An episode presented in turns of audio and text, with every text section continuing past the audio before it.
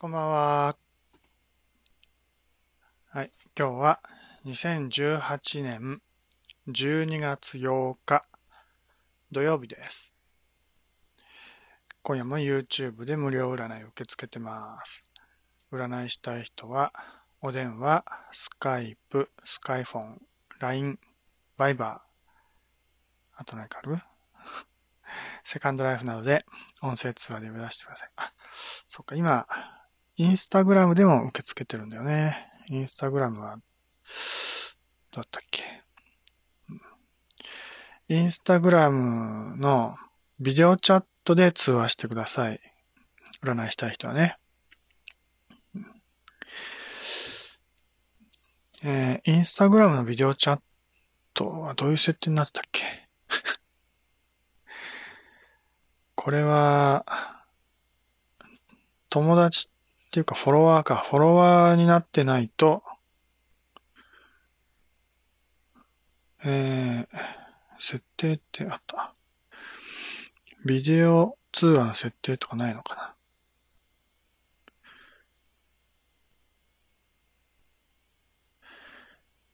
なないな。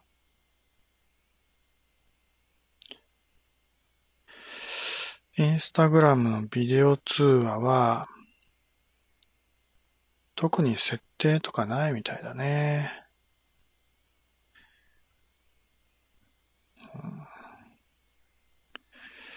よくわかんないです。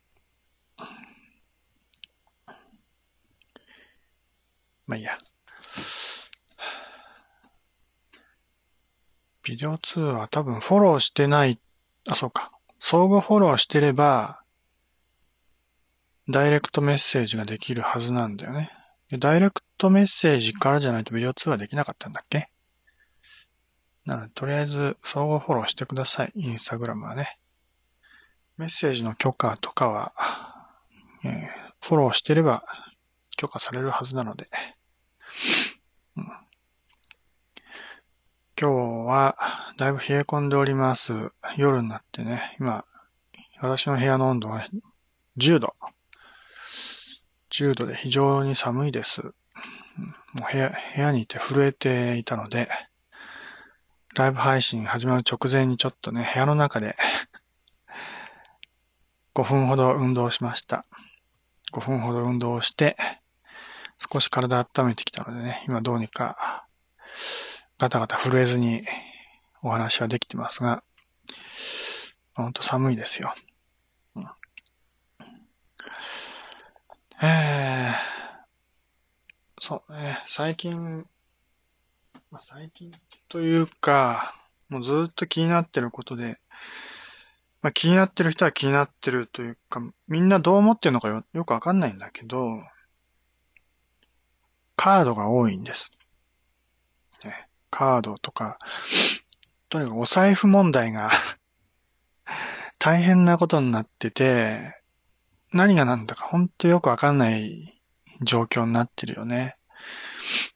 うん。で、別にそんなね、気にせず、普通に現金で生活してれば、何もこう気にする必要ないな、とは思うんだけど、そうもいかないような状況になってきたというか、まあ気にしなければ気にしないでいいんだよ。うん、だけど、お買い物に行くと必ずなんかそのね、うん、ちょっといろんなものを見かけて、あるいはなんかね、その、カードの申し込みのあれとかを、こう、渡されたりしてね、なんかこう、とにかくカード作らなきゃいけないのかなみたいな雰囲気になってくんだよね。うんまあ、とりあえず今ふと思い出したのは、まずはね、まずお話しするのは、ツタヤです。ツタヤは昔から、そのね、会員証っていうか会員カードみたいなのもあるよね。T カードって言ってね。うん。まあ、ツタヤはレンタルショップだから当然その、会員にならなきゃね、利用できないから、その会員登録するわけだよね。で、カードを作って、それで昔からやってるわけだけどね。で、支払いに最近になって、まあ最近って言ってもちょっと前だけど、セルフレジっていうのができたんだよね。セルフレジって言ったっけ？ツタヤはね。うん。えまあ、普通に人が対応するレジではなくて、全部、もうね、自分で画面をタッチしながらお金を払って支払いを済ませるっていうやつね。で前にブログにも書いたけど、結構そのツタヤはもうね、めんどくさいわけ、すごく。うん。なんか、入力する手順もやたらと多いしね。で、借りようと思ってきた DVD とか C、CD じゃないや、DVD とか、ブルーレイとかね。まあ、CD もそうだけど、そういうのを持ってきて全部自分でスキャンしなきゃいけないんだけど、スキャンした後にね、ロックを外したりだろう、なんだろうとかもね、袋に入れるだろう。で、もうとにかく分かりづらいわけ。うん。で、結局私も、まあ私はそういうの得意なはずなのに、得意なはずの私ですら、間違っちゃったわけ。何を間違ってやったらね、そのロックを外さずに店を出ちゃったわけ。で、普通ロックがついた状態だと、店の出口のとこで防犯ブザーかなんか鳴るはずなのに、そういうのは設置されてないのかなのか知らないけど、何もならずにね、普通に持って帰ることができちゃったんでね。で、持って帰ってきてから家に、その家に来てね、その、見ようと思ったら開けられないわけだよね、ロックがついてて。うん、ロックを開けるには、その、専用の鍵を外す、その、機械が必要なんだけど、家にはそういうのはないわけ。無理やり外そうとしても簡単には外れないからね。結局見ることができずに返すことになったんだけど、お金は払ったけどね。お金払ったのに、結局、ロックを外さずに持って帰った私が悪いってことで、お金返してくれないしね。もうそういうツタヤ、もう本当嫌だったんだよね。もう絶対セルフレジなんか使うもんかと思ったけど、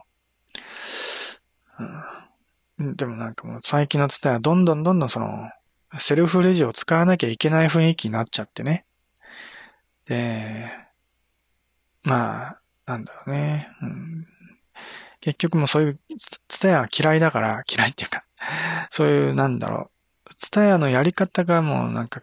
こう気に食わないっていうかね、お店の人の顔も見たくないっていう感じで、結局、お店の人と顔を合わせたくないからセルフレジを使うみたいなね。結局な、もう、最終的にはツタヤの思惑通りにセルフレジを使わされてるんだけど、うん、最近は諦めて自分でセルフレジを使うようにしてますが、まあ結局、諦めて、もう仕方なしにセルフレジを使うようになってしまったわけだけど、うん、まあそうなってしまったってことは私以外にも結局、ツタヤに行くと、普通にね、人が応対してくれるレジではなくて、機械が応対するセルフレジを利用する人が増えてきている。もうね、老若た、老若男女問わず、おじいさんおばあさんもね。そういう時代になってきたわけですよ。まあ、セルフレジって言っても昔からね、その 農家の人たちのところにはね、田んぼのは、田んぼというか、畑の端っこの方に、うん、ね、野菜とかの無人販売所なんかあってね、あの、置かれたその貯金箱みたいなところにお金をちょこっと入れて、で、野菜を勝手に持っていくみたいな、そういう無人販売所ももちろん昔からあるよ。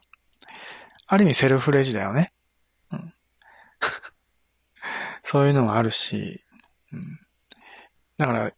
別に今に始まった新しいことでもないかもしれないけど、でも、ツタヤっていうのは結局機械機械をこう操作するのはすごくわかりづらいわけ。そこがね、おじいさんおばあさんとかには難しいだろうし、なかなかできないことだよね。まあでもセルフレジは一応、あの、別にね、あの、お金で払うことはできるから。お金を持ってれば一応お買い物できるわけだよね。で、クレジットカードとかも使えるし、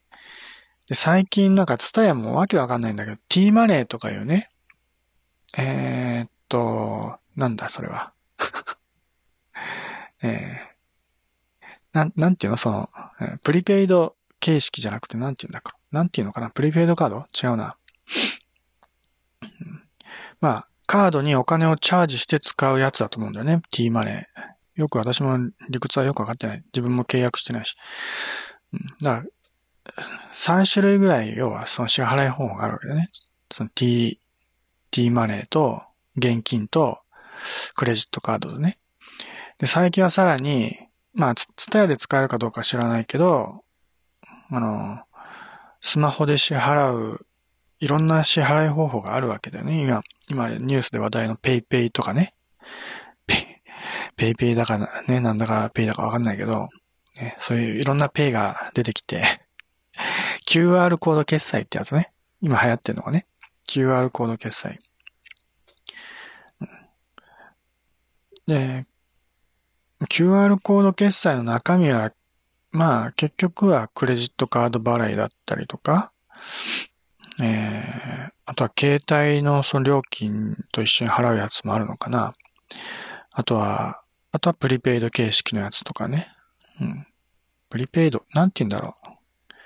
う。うん。まあいろいろあるんで、その、その辺がもう複雑すぎちゃってわけわかんないよね。何が何だかだよね、はっきり言って。いろんなことは、とにかくできることは増えたと。だからやりたいことは、とにかくやろうと思ったら簡単にできるんだけど、それ以上にできることが多すぎちゃって、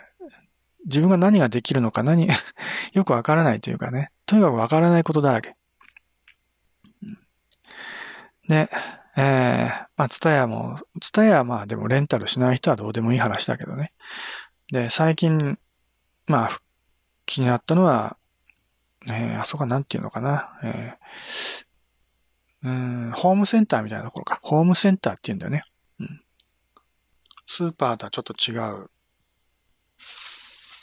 まあ今、昔で言うとこのスーパーと同じようなもんか、ホームセンターなんてね。まあ、ホームセンターと言っていいのかよくわかんない。スーパーなのかな最近も食料品売り場とかが普通にあるからね。うん。あ多分スーパーだね、あそこはね。ホームセンターが合体したスーパーみたいな。よくわかんないけど。まあ、とにかくそういうところ行って、まあ、ドラッグストアみたいなイメージでもいいけどね。そういうところに行って、で、まあ、ね、地元の、まあよく通るとこにあるお店だったんだけど、まあずっと、今まで一度も行ったことがなかったお店があってね、結構大きなお店だけど。で、ちょっと入ってみようかと思って入ってみたら、で、ちょっとお買い物してね、安かったからね。で、レジに行ったら、セルフレジってあるんだよね。うん、この辺では珍しいんだよね。そういうスーパーとか、ホームセンターとか、ドラッグストアみたいなところで、セルフレジがあるっていうのはね、まあ、ツタヤみたいなところじゃなくて、普通の日用品、日用品とか食料品を買えるようなお店でセルフレジがあるっていうところね。初めて見たから、あ、これはどういうこっちゃと思ってね。まあ地元で、うん、あのね、違うお店とかではそういうの見たことあるんだけど、えー、まあとにかく地元では珍しいなと思ってね。うん、で、使い方よくわかんないんだよね。うん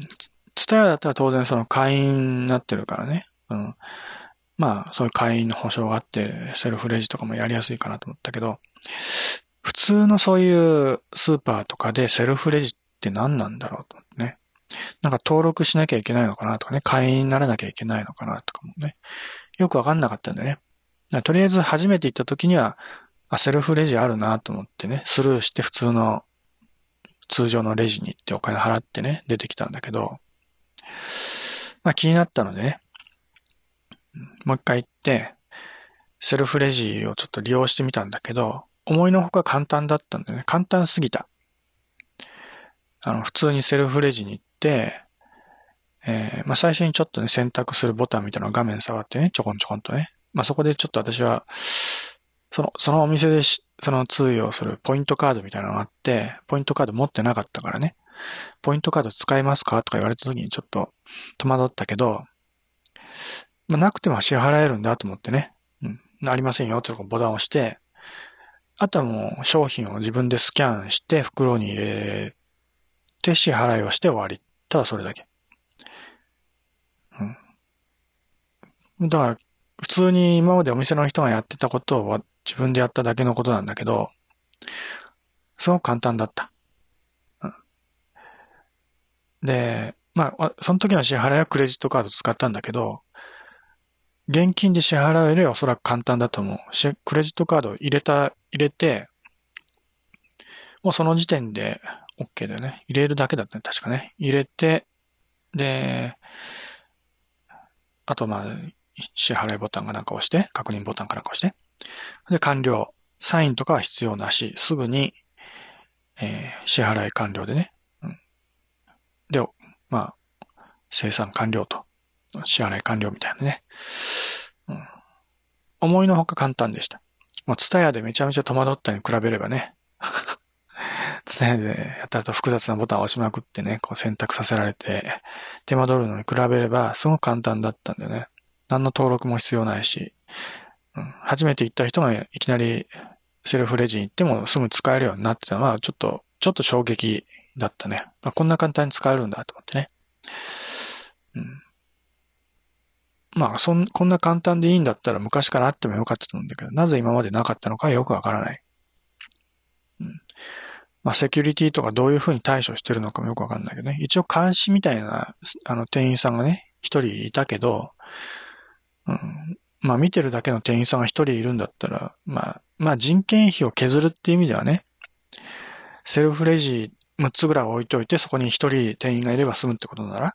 5人分の店員はね、人件費を削ることができるんだから、まあその分、効率化はできてるって言えるのかもしれないし、どうなのかわかんないけど。うん。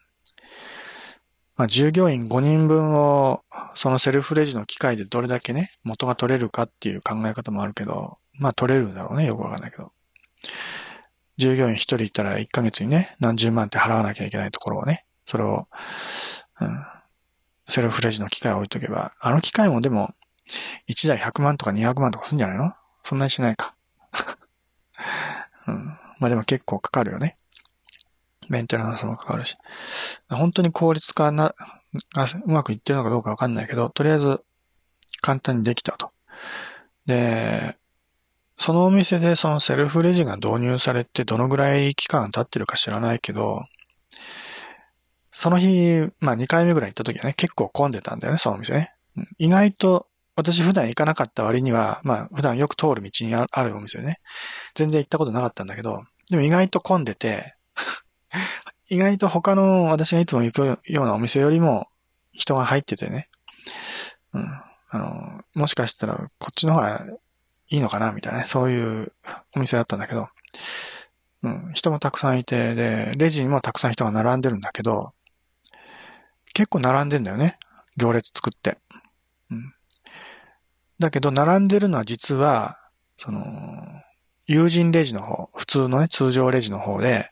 セルフレジはほとんど並んでないわけ。私がお会計しようと思った時には、まだ空きが2つ3つあってね、すぐに、うん、ね、一切並ばずにすぐに自分でお会計すぐ、することができたんだよね。まあ私なんか慣れてないからね。ちょっと普通よりも時間がかかったけれども、そういう人が利用してても全然セルフレジの方は列ができない。すぐにお会計ができちゃう。逆にセルフレジでない方、うん、そのお店結構混んでる割には友人レジの数が少ないんだよね。うんまあ、セルフレジを作ったから当然ね、友人レジは減らすのは当然の考え方だけど、減らしちゃったからね。そこへ並ぶ人が増えたわけだよね。で、まだ友人レジの方は利用しようとする人がいないわけ。まあ、意外とやってみたら簡単なので、まあ、口コミでね、まあ、要はそういうところを利用するのは主婦とかそういう人だからね。まあ、口コミで広まって、使ってみたら簡単だよというね、そういう噂が広がればすぐに利用者も増えるんじゃないかと思うんだけど、少なくともまだ私が言った時点では、ほとんど利用し、まあほとんどじゃなくて、一応埋まってることは埋まってるよ。ある程度埋まってるけど、利用者もいるんだけど、友人レジに比べたら圧倒的に利用者が少ない。うん。まあ、そう、利用者が少ない理由の一つはやっぱりツタヤでね、めちゃめちゃめんどくさかったっていうのと近い理由だと思うけどね。やっぱり機械相手に自分でやるっていうのはちょっと不安だったりするんだよね。で、多少何回か自分で画面見ながらボタンを押さなきゃいけない部分があって、その画面に出てる情報を理解しなきゃいけないっていう手間があるよね。うん、普通に友人のレジだったらね、そこへお金、あの商品持って行ってね、あとは店員さんがやってくれたものにやってくれて、で、店員さんがいくらですって言ったのに、もうそのままお金を出せば済む話のことだからね。だから自分では何も考えないでできてたことが、セルフレジに行くと自分で考えなきゃいけないっていうね、そのめんどくささがあるんだよね。多少、その、そんなに手間がかからないとしても、やっぱり、その自分で確認しながらやるっていうのは、ある程度抵抗を感じる人が多いんだろうなと。仮にね、その、そんな難しいものでなくて、しかも、並ぶ必要はないっていうね、すごく有利な条件であるにもかかわらず利用者が少ないっていうのは、相当な抵抗だよね。うん。まあ、まあそうだよね。そういうことだよね。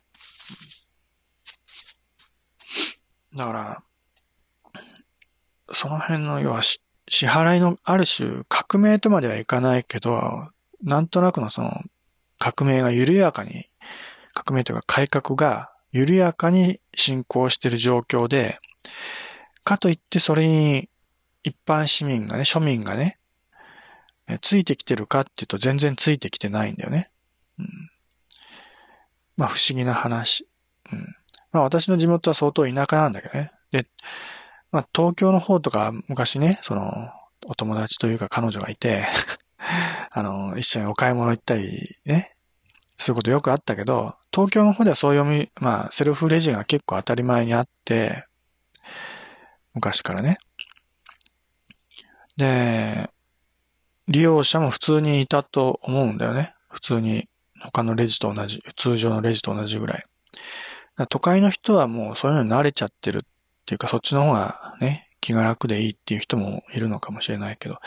田舎の人はまだ逆だよね。まだ全然そういう機械自分でやるっていう意識がない。都会の人は電車とか乗るからね。電車乗る人はやっぱ自分でこう、切符を買ったりとかね。まあ、普段も今切符買うっていう感じはなくて、 Suica とか使うんだろうけどね。そういう、うん、ね、えー、スルー、まあ、簡単に改札口通れるような仕組みができてるけど、でも、要はそういうところに全部もう無人でやってるわけだよね。全部自分で、えー、いろいろ手続きして、で、自分で、自分一人で行動できるようになってるのは都会のシステムだよね。でそういうに慣れてるからセルフレジとかも抵抗なく利用できるんだろうけど、この辺の地元の田舎の人は電車乗らないからね。電車乗らないから、そういう何でも自動でややってくれる、やっちゃうっていうのは、自分でやらなきゃいけないっていうのは、慣れてない人が多いと思うんだよね。うん、特にお年寄りはね。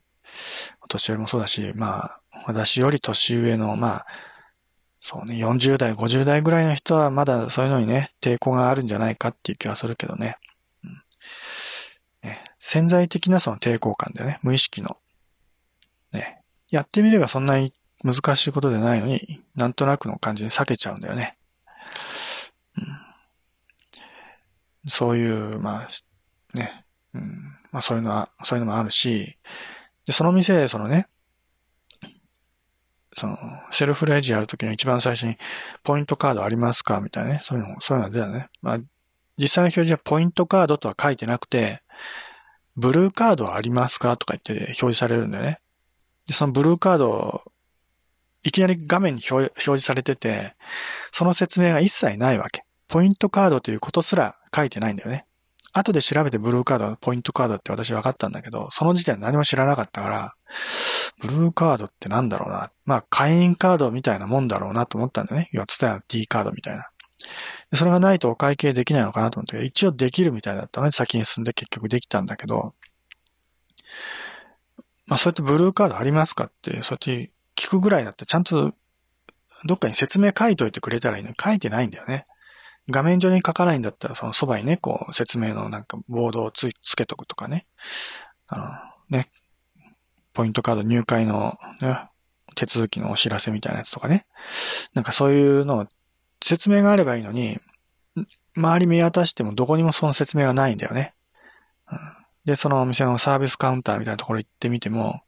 ブルーカードの、なんか、手続きするっぽいところはあるんだけど、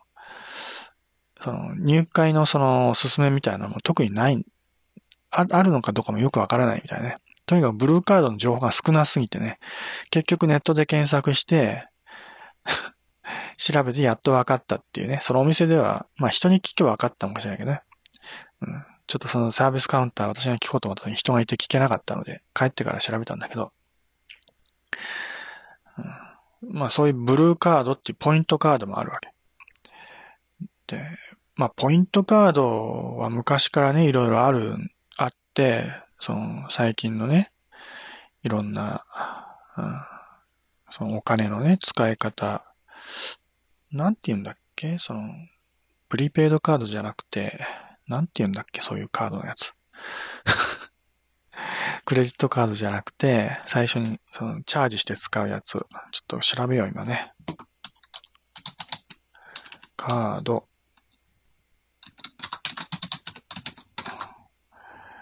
うん。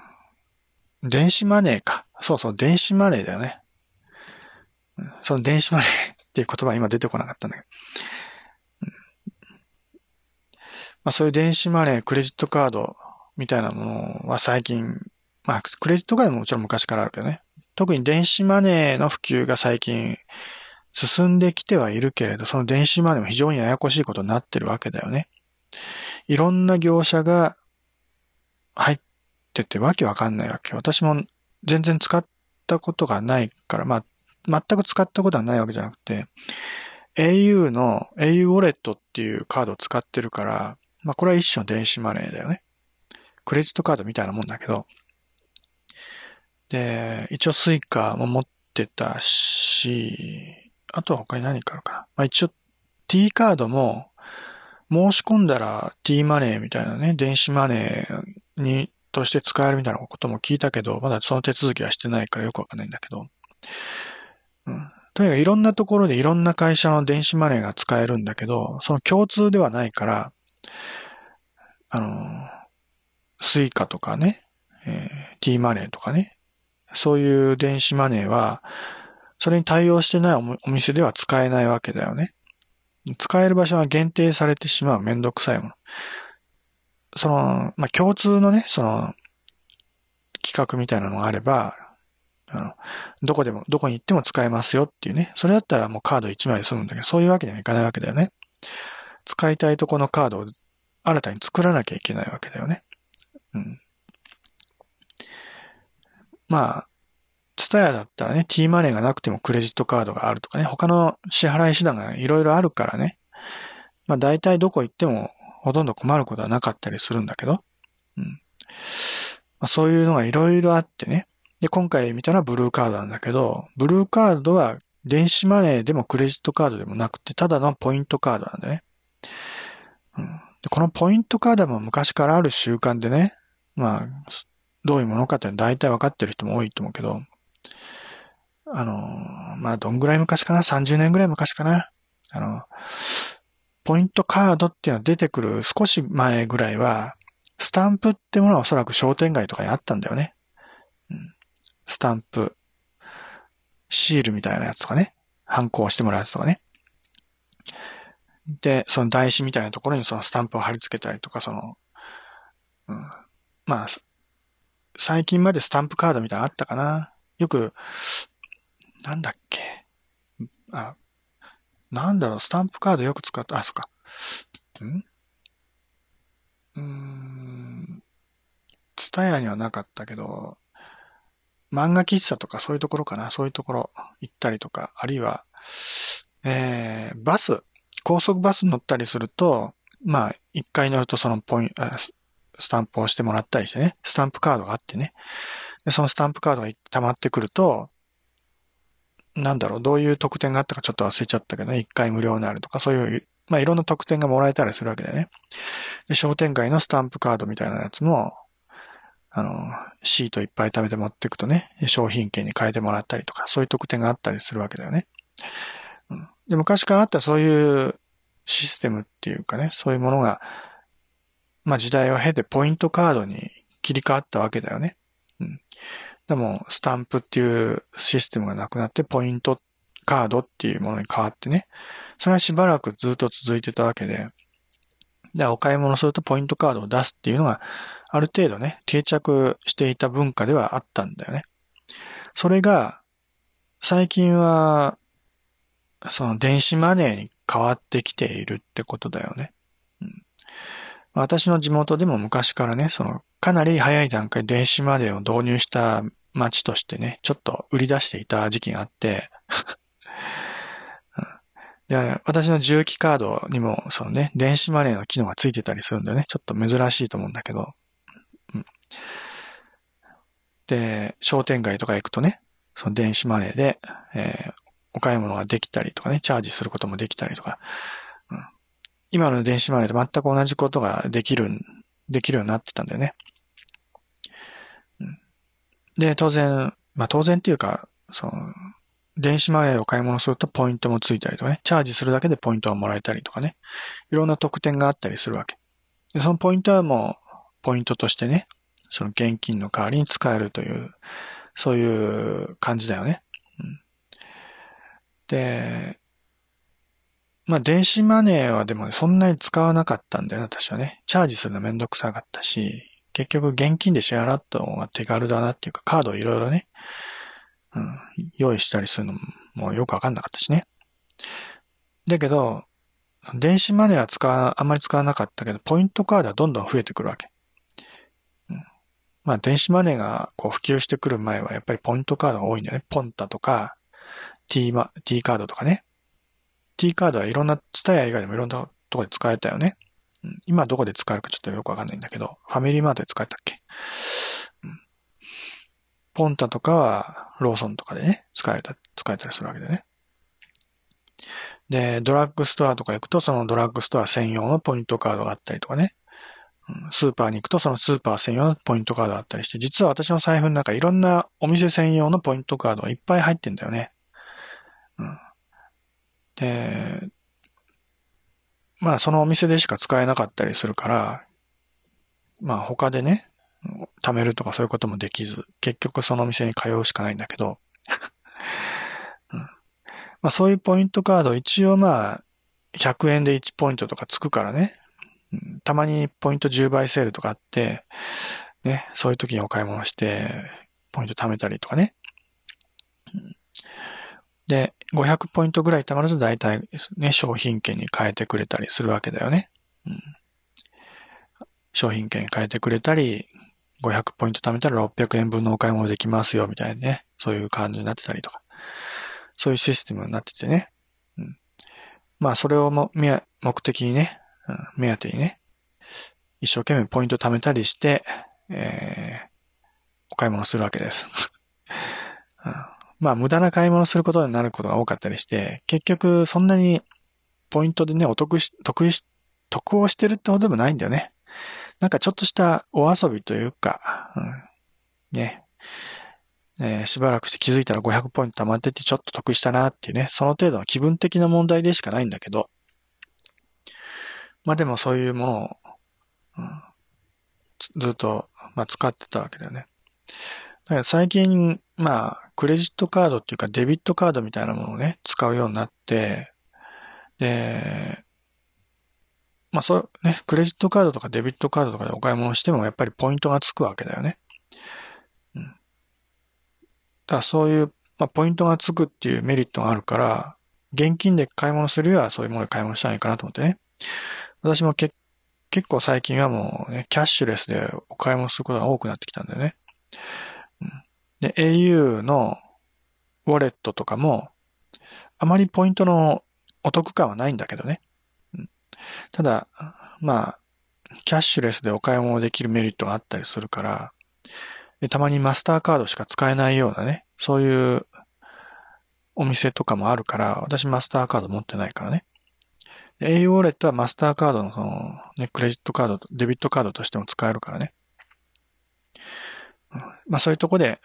使うためにチャージしておいたりとかね、そういう使い方をするようになって、徐々にキャッシュレスになってきてるんだけどね。で、実際、お財布の中にコイン、あの、小銭とか、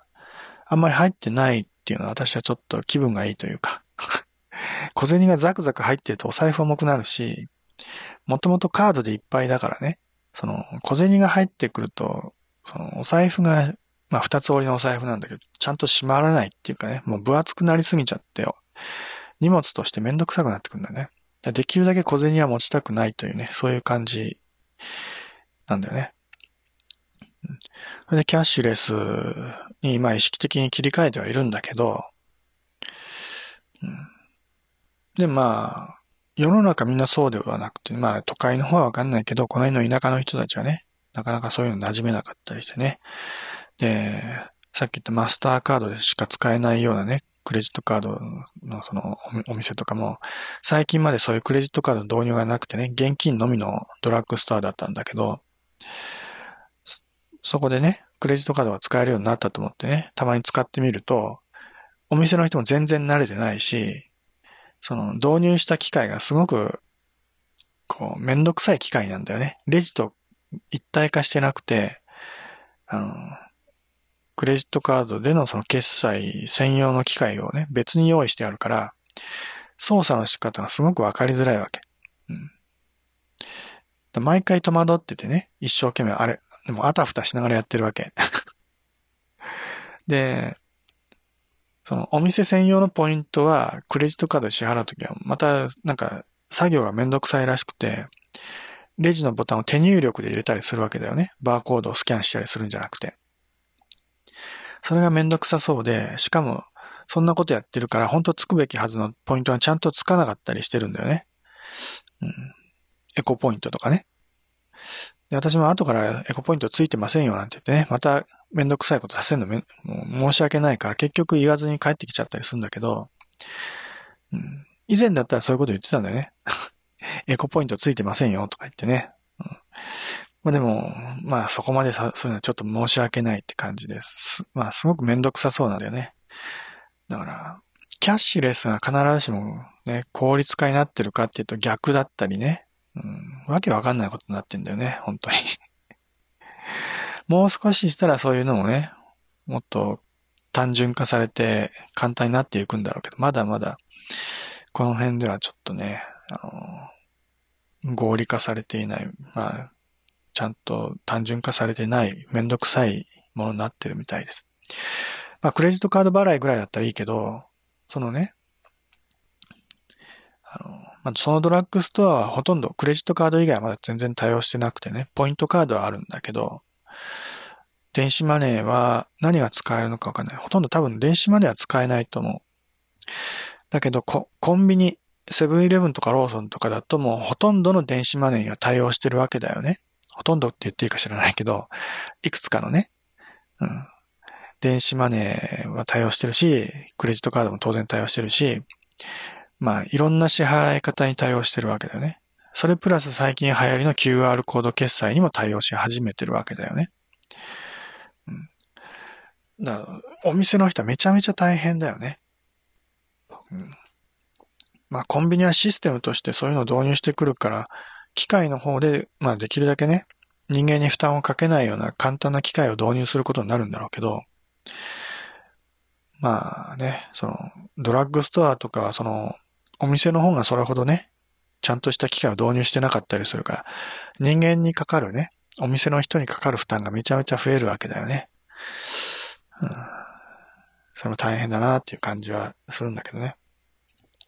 お店の人も大変だし、支払うお客さんもわけわかんなくなってくるわけだよね。うん、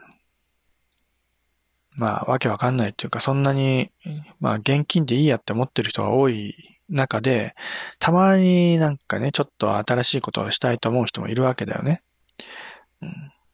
で、まあ、キャッシュレスにしていきたいという人は当然クレジットカード払いを要求するだろうし、電子マネーも、まあ流行ってるからね、使いたいっていう人も増えてくるし、QR コード決済も使いたいという人も増えてくると。ね。で、まあ、そんなに普及してるわけじゃないけど、一番の変わり種としては、仮想通貨ってものもまだあるわけだよね。一部の実店舗では、その仮想通貨での支払いが可能なお店もあるんだよね。あの、ビッグカメラが結構有名だけど、ビッグカメラでは仮想通貨での支払いできますよ。ビットコインってやつね。ビットコインでの支払いできますっていうお店があるわけ。ただビットコインは仮想通貨だから基本的に日本円ではなくてビットコインの単位で支払わなきゃいけないわけだね。通貨単位ね。それがややこしかったりするから、まあ、まあこの辺では普及しないだろうなって気がするけど。うん、まあ都会の方のね、ちょっと実験的にそういうのを導入してうまくいったらやるか、みたいなね。ビッグカメラでさえその店員がね、ビットコインとの支払いよくわかってなかったりするみたいだから。今どうなってんだろうね。うん。よくわかんないけど。仮想通貨と電子マネーはまた違うからね。でもそこがまた混同して、同じようなもんだと思ってる人もいたりとかね。ややこしいよね。うん、お店の人も分かってなかったりとか。そこを、どうしたらいいのかってことだよね。私の財布はもう本当に、電子マネーではないけど、ポイントカードがやたらと入ってるし、キャッシュカードも入ってるし、クレジットカードも入ってるし、保険証も入ってるし、ね、歯医者の通院証みたいなね、やつも入ってるし、もう、あれ、ありとあらゆるのは、もうカードがもう何枚入ってるかわかんないぐらい。今ちょっと数えてみようか。1、2、3、4、5、6、7、8、9、10、11、12、13枚ぐらいなんか入ってます。au の、au ウォレットのプリペイドカードは2枚あるからね、私。1枚でいいんだけど、携帯2台持ってるからね。カードなんか知らないけど、2つ送ってきたんだよね。2台分。しょうがないから、ポイント貯めるために2つも持ち歩いて、au のお店行ってね、au ショップに行って、ウェルカムガチャっていうのがあるんだけどね、そのガチャで、1回やると5ポイントぐらいもらえるんだよね。うん、5ポイントとか10ポイントもらえて、ガチャなので多少金額がね、上下するんだけど、まあ大体5ポイントか10ポイント。多い時で100ポイント、100ポイントめったにないけどね。最大で30、3000ポイントぐらい当たったりするけど、1ポイント1円だからね。それ溜まってきたらそれをチャージして使うってこともできるから。まあそれで2つ持ち歩いてれば2倍溜まるからね。まあそれでちょっとケチだけど、ポイントカードを、っていうかプリペイドカード2つ持ち歩いてる、その分財布が膨らんでるわけだよね。本末転倒というかなんというか、キャッシュレスにしたいのにカードが増えちゃってね、お財布が膨らんでるというわけのわかんない状態になってるんだけど、で最近の QR コード決済なんかはもうスマホでやるもんだから、お財布とは関係ないんだけどね。あ、そうだ、お財布って言えばお財布携帯っていうのあるよね。私の持ってるガラケーの方は一応財布携帯の機能があったりしてね。使ってはいないけど、使おうと思ったら使えるみたい。で、スマートフォンももう一台持ってんだけど、これ持ち歩いてるけどね。スマートフォンでもしかしたら QR コード決済やろうと思ったらできると。そういうようなことだよね。やったことはないです。使えるお店があるかどうかも知らないし。うん、GU とかできんのかな、うん、服を服を売ってるお店。うんまあ、そう、とにかくそういう、もう、わけわかんない、ね、えー、お金を払う、その、お買い物の時のね、そのわけのわかんないシステムは、もう今大混乱中だよね。なんだかよくわかんない。バブルでもなんでもないし、バブルだったらまあ何でもありだと思うけど、そうでもないよね。みんな貧乏なんだけど、そういうお金の支払いにやたらと気を使わされてるっていうか、本当気を使わされてるんだよね。もう神経すり減らしてるよね、みんなね。なんでそんなに一生懸命お金のことでね、まあ、支払いのことでね、神経使わなきゃいけないのかと。うん、お金払う方もそうだし、ね、えー、支払いを受け取るお店の人も店員さんももう神経使わなきゃいけないから。とんでもない話だよね。もう、なんだろう。ね、最初の方で言ったけどね、その農家のね、野菜の無人販売所みたいなものもあるけど、それが、ものすごくこう、なんか 同じセルフレジではあっても、なんかほのぼのとしていいなと、うん、神経使わずにいいなっていう気もする。うん。まあ、田舎の本来のあり方はそういうもんだよね、きっとね。うん、無人販売所。で、信用で成り立ってるというね。うん、今はどういう信用なんだろうね。セルフレジはね。うん、まあもちろん防犯システムはあって、お金払わずにね、持ち逃げしようと思ったら捕まったりするんだろうけど、うん、そういう防犯システムを作ったりするのがまた大変だったりするわけだよね。うん、結局、それを監視するために人が見てなきゃいけないとかね。うん、本当わけわかんない。これからどうなっていくのかね。で私もだから、ポイントが、まあそういう話になったのは、ポイントカード。ポイントカードは、なんだろう、時代、時代遅れっていうかね。うん。電子マネーでポイントがつくし、クレジットカードでもポイントがつくしね。うん。で、まあそういうものでポイントがつくんであれば、ポイントカードなんて必要ないだろうっていう感じにもなるよね。うん。まあ別のドラッグストアではその、ポイントカードの機能付きのクレジットカードっていうか逆か。クレジット機能付きのポイントカードを発行するっていうところあって、結構そういうところが多いよね、最近ね。だけど、それには、その、チャージする機能は、いや、電子マネーとしての機能機能はなくて、あくまでクレジットカードが使えるっていうだけだったりとかね。まあ、電子マネーが使えたら便利かっていうとそうでもないっていうか、結構複雑になるだけでわけわかんないとかね。うん。なんか楽天カードなんかだと電子マネーの機能もついてたりするのかな楽天カードのことよくわかんないけど、楽天ポイントとか、エディだか、ID だか、なんかそういう電子マネー的な、お財布カード的な、うん。そういう機能がついてたりもするやつもあるよね。複雑すぎるよね。うん、クレジットで、クレジットカードで払うのか、電子マネーで払うのか、現金だけ、現金で払ってポイントだけつけるのか、わけわかんないよね。うん。で、そういう、まあ、申し込み用紙みたいなものもたまにもらったりするけど、もういいやって感じだよね。むしろ、その、ポイント、ポイント機能しかないものはもう、だから、邪魔なだけなんだよね。だから、もうそんなものは、必要ないっていうかね。他の支払い方法、電子マネーとかクレジットカード、クレジット機能付きのポイントカードっていう形に切り替わってはいるんだろうけど、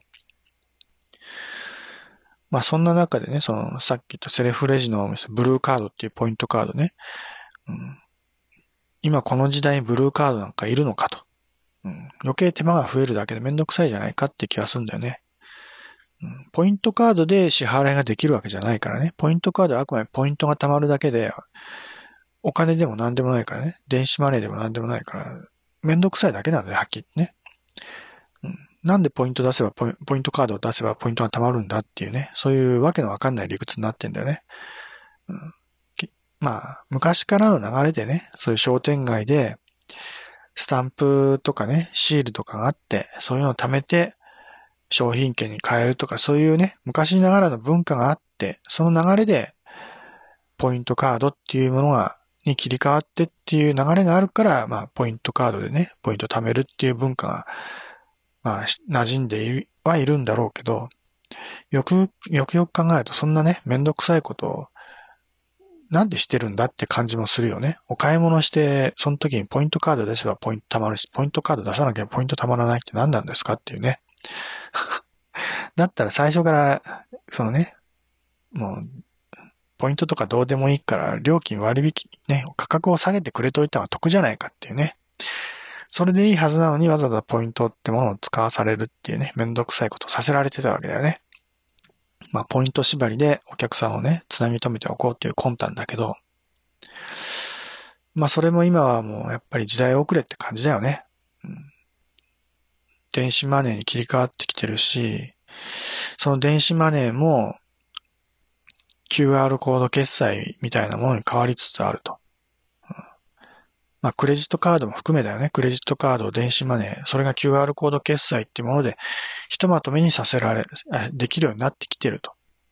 ただその QR コード決済が便利かっていうと、スマートフォンを使わなきゃいけないわけだよね。支払う人はね。うん。だ自分のさ、まあ、バッグからスマ、お財布の代わりにスマートフォンを出して、まあちょっと操作をして支払うってことだから、それが本当にスムーズにいくかどうかっていうとよくわからないしね。まだいろいろ問題あると思うけど、で、逆にそれだと、お店の方の負担が減ったりするんだよね。それが今流行ってる理由でもあると思うんだよね。さっきクレジットカードの支払いだとね、そのシステムを導入したばかりのちょっと慣れてないところだと、すごく時間がかかったりするんだよね。手間が、手間暇が多かったりして、覚えることも多かったりしてね、操作でね。クレジットカード入れる方向間違えたとかね、そういうこともあるよね。たまにあるんだよね。入れる方向違うと全然違う機能だったりとかね。うん、だかそういうのはあったんだけど、QR コード決済にすると、そういうお店側の負担が軽くなるんだよね。逆に支払う側のお客さんの負担が多少増えたりするとかね。スマートフォン持ってない人は決済できないじゃないか、みたいな感じになるしね。うん。私みたいにガラケー使ってる人どうすんだっていうね。まあ、ガラケーでも QR コード決済のアプリをね、インストールすればできたりするのかもしれないけど、そこはよくわかんないけどね。まあそういう、今ちょっと、支払い改革進行中な変な時代です。皆さんはどう思ってるんでしょうか？そういうことに関して。なんかちょっと世の中のことよくわからないです、私は。ニュースとか見てもみんながどう思ってるのかよくわかんないしね。そういう番組はあんま見ないし、テレビとか。ワイドショーみたいな、ワイドショーっていうの今言わないか。なんだろうね。え朝の、そのね、ニュース、報道番組、ニュース番組っていうか、情報、情報番組か。うん、ね、スッキリとかなんとかね、そういう番組そういう番組はあんま見てないっていうか、見てないし、そういうとこで多分たまに特集やったりするんだろうね。うん、だけど、私は見てない、わかんない。はい。ちょっとまた余計なことを結局1時間話しちゃいましたが、えーね、とりあえず今日はこれぐらいにしときましょうか。はい。この後はいつも通り 3D 仮想世界セカンドライフで無料占いを受け付けてます。占いしたい人はこちらに来てください。ではまた、さよなら。